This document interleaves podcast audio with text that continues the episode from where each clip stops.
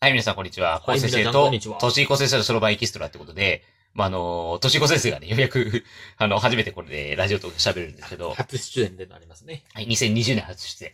いや、これ、はい番組通じて初めてか。そうですねはい、ということでですね。まあ、としいこ先生普段何やってんのっていう、あの、YouTube、あの、見てる方は知ってるかもしれないですはけいど、。としいこ先生普段何やってるんですかソロ版上手なんですかソロ版はですね、これは一応まあ年長からソロ版を始めて、今、まあ、なんだ今は階段ですね。いやいや、違います。 違います。ええ、そう突然寒くなった よ、階段って。あ今の、はそっちの階段ね、怖い方じゃないわは。い今はね、どちらもソロ版漫才もどちらも全集団は9段。あれ、ソロ版9段、俺負けとるやん。そうなんですよ。俺8段なんですけど。足しみたいな感じて、ですね足して引き分けみたいな感ああ、そうですね。僕は、あの、暗算10段で、まあ、そろばん8段なので、としこさんは、えー、そろばん9段、暗じ。あ、だ算もう9段、 9段。そして階段、 えということからですね。はい。ということでですね、今住んでるのは20階。まあ、20階でね、 まあ、おじいちゃん家に来てるんですけど、はいえっと、今は何をやってるんですかとしこ先生。今は、一応ね、日本で大学を卒業して、また台湾で、えっと、学生をしてますうね。ん、慶応義塾大学のえ SFC。そうですえーね。環境情報学部ですスーパーフライドね。あ、美味しいですね。 はい。えー、環境情報学部を卒業そし、してて、今中、国そうですね。医今、学台中の中国医薬大学という中国だけど台湾にあるっていうね。まあ、これまだややこしくなるんですね。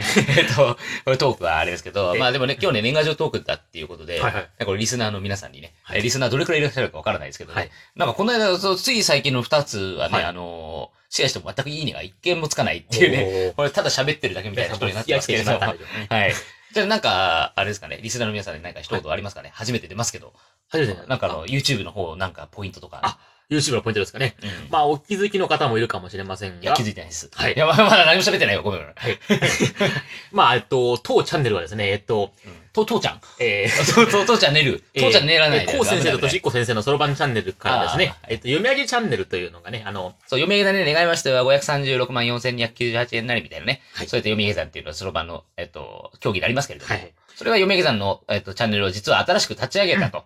ね。そといううことで今ね。 3つチャンネルあるんですね。まあ、このラジオトークの、はいはいはい。えー、高生ととしこ先生のそろばんチャンネルエキストラっていうのと、はい。い高生ととしこ先生の読み上げ算チャンネル。はいなんか名前長くないですかや、まあ、でもなしょうがなないんでて、すなね。んて訳せばいいのじゃあ、読み上 K- げ算チャンネルで いいのじゃあ KT、K 先生と T 先生 いやいやいやただなんか匿名になっただけで、より怪しい感出てるけどの、ね。まあ、読み上げ算チャンネルだけでもいいかもしれないですけどね。そうなんだよね。うんシンプルにちょっと皆さんのこれ募集を、あえっ、と、かけてみたいかなっていう、せっかくなんでね。それとあの募集をかけてみると、あまあどれだけあのこれが聞かれてないかはどうかじゃわあ、かなんかおる。年玉キャンペーンとかあるんですか落としたり、危ないですよ。弾落としたら危ないですよ。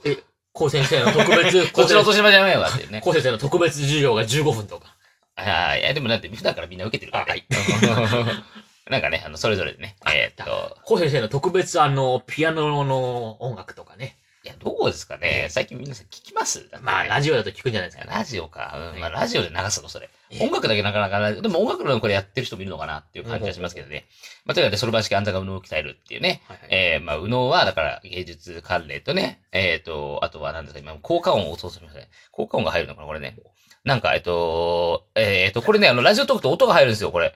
えー、なんか音が入るって、えー、今入ったらしいですね。わかんないですね、これね。あピーってなってるのかな、これ。遊んでみてるだけで。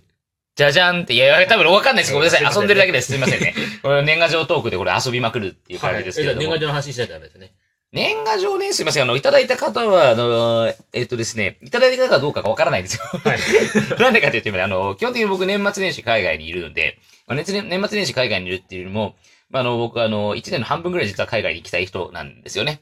まあ、あの、まあ、東京は、まあね、まあ、可愛い子供たちがいっぱいいますけど、あの、東京は人が多すぎてちょっと僕苦手なので、うんっていう感じなんですけどね。えー、年賀状は年子先生は、も え年賀状は、えっと、もう2年前ほどに卒業しましたねう、。俺卒業するっていうのも結構大事なことかなっていうのを思っていてう、んで、やっぱり今だと、それこそ LINE のね、年賀状、今なんかやってるじゃないですかう。ん年賀状でやり取りとかも、あの、デジタルでできる時代だから、まあ、その手書きの良さっていうのも確かにあるけど、まあ、難しいですよね。年賀状もちろんね、あの、やっぱり、だって昔なんか、かね、結構うんだって学校で校内年賀状とかやってたじゃないですか、ね。あやりましたねそれであの、さね、あの、年上のお兄さんお姉さんとなんか繋がってみるとかね。うんそう、縦割り班とかそうそういうのやりましたけど。うんまあ確かにね、本当にやっぱり、まあ昔、例えば、い近くに住んでて、まあ自分が引っ越しちゃって遠くに行っちゃって、住所しか知らない場合とかは、やっぱりね、そうか、そうか、そうか。まあそそれは年賀れ状はあるがね必要になってきますそよれね、はあるね。あの、ううんちの生徒で、あの、引っ越しちゃった子がいて、やっぱりうん引っ越しちゃった子なんかだと、やっぱ子供だとその、ね、あとメールとか、まあ、うん携帯とかまだ持ってなかったりするんで、うん住所だけ知ってて、年賀状でお互いやり取りして、うんみたいな子も確かにいますね。そういうね、場合はね、必要ですよね。うんやっぱりねだけど、それはでも本当に特殊な例になって、うんまあ本当にもう、今なんかね年賀状の配達のアルバイトなんかもだいぶ減ってきてますしね。。でも配達員がなんかでも、逆に言うとなんかちょっと大変じゃん。今、まあそそうですよの、ねなんていうかな、あの、いろんなトラブルがあったりとか郵便、郵便業、郵便物自体も増えてるし、うん。アマゾンとか楽天とかいっぱいいっぱいそっちで注文する人がいるから、そっちのなんだろう、あの、配送の方にちょっとね、えっ、と、力を使っていただなるいほて、どね。年賀状ちょっと少なめにの方は、かえっていいのかもしれないなってうんうんいうう。んもうラストマンワンマイル問題しますとしこさんえ。聞いたことないあるですね例えば、や、あの、アマ、アマゾンの、ヤマゾンあとかねの、あの食べ物とかなんとも言う食べ物じゃねえよ。アマゾンの荷物が届くでしょはいはい届くんだけど配送センター、近くの配送センター届くじゃん。はでい。そこから最後、食あのべつか自ない、宅とか、そうそう、職場とかに送る人がいなくて、ラストワンマイル問題って言って、まあ、日本だとそこは、だから結局そこはもう人海戦術みたいな感じになるじゃないなでるすか。ほどね。ね、だからそんなのがあったりしますけど、うんうんうんまあだからね、年賀状のね、えー、皆さん、あの、どれで出されてるかっていうのわからないんですけど、あの、僕にくださった場合は、えっ、と、1年後にお返しを して、ええそれじゃあごめん、すみませんね、あの、あの日本に帰ってからきちんとあのお返しはしますので、はいはいただ自分から出してるのは、やっぱり基本的には、あの、お世話になった学校の先生だけ、僕の場合はね。。そうですうんね。偉いですねまあ、あ、のーいろいろですね。うんえー今、近況はやっぱり、あの、一言でも二言でも、それこそだから、さっき言ったみたいな、住所しか知らなかったりするので、えーそうやってやったりはしますけどまあね。そうだね住所しか知らない人は、住所、それ年賀状でやればいいと思うし、うやっぱりデジタルでね、メールとか、うんうんそれ LINE とかでできる人は、それでいいんじゃないかなっていう気がしますけどね。そうですよね。世代に応じてっていううん感じかな。あのね。うん。ということでね。はい。世代に応じて。なんか今音が多分入りましたね。ええこれまあ、後から聞いてからどうなるかってそうう。そうそうそう。これ聞いてみないとわかんないですけどね。まあということでね、まああの、年越せでまたあの、1月には旧正月があるんでね。台湾はね。そうですね。多分今年は、まあ、今それ年は、早め。ね、その場を受ける方、あそのう全種類旧正月なの多分で、そう、旧暦なんですよ。全種連決定がね、1月の終わりになるんですけど、それ受けに帰ってきますからね。 ちょうどね。えー今度こそ暗算10段を狙うと。ええ暗算10はい段取ると、あの、僕を超えるということですねえ。ー暗算の段、そろばんの段を足してね。 ということで、うんまあ結構そろばんの段ってなんかね、あの、合わせて何十段とか二十段とかね。うんまあいろい階段とかあろりますけどね、ねやったりとか、あと読み上げの検定と、読み上げの検定の方が受けないね。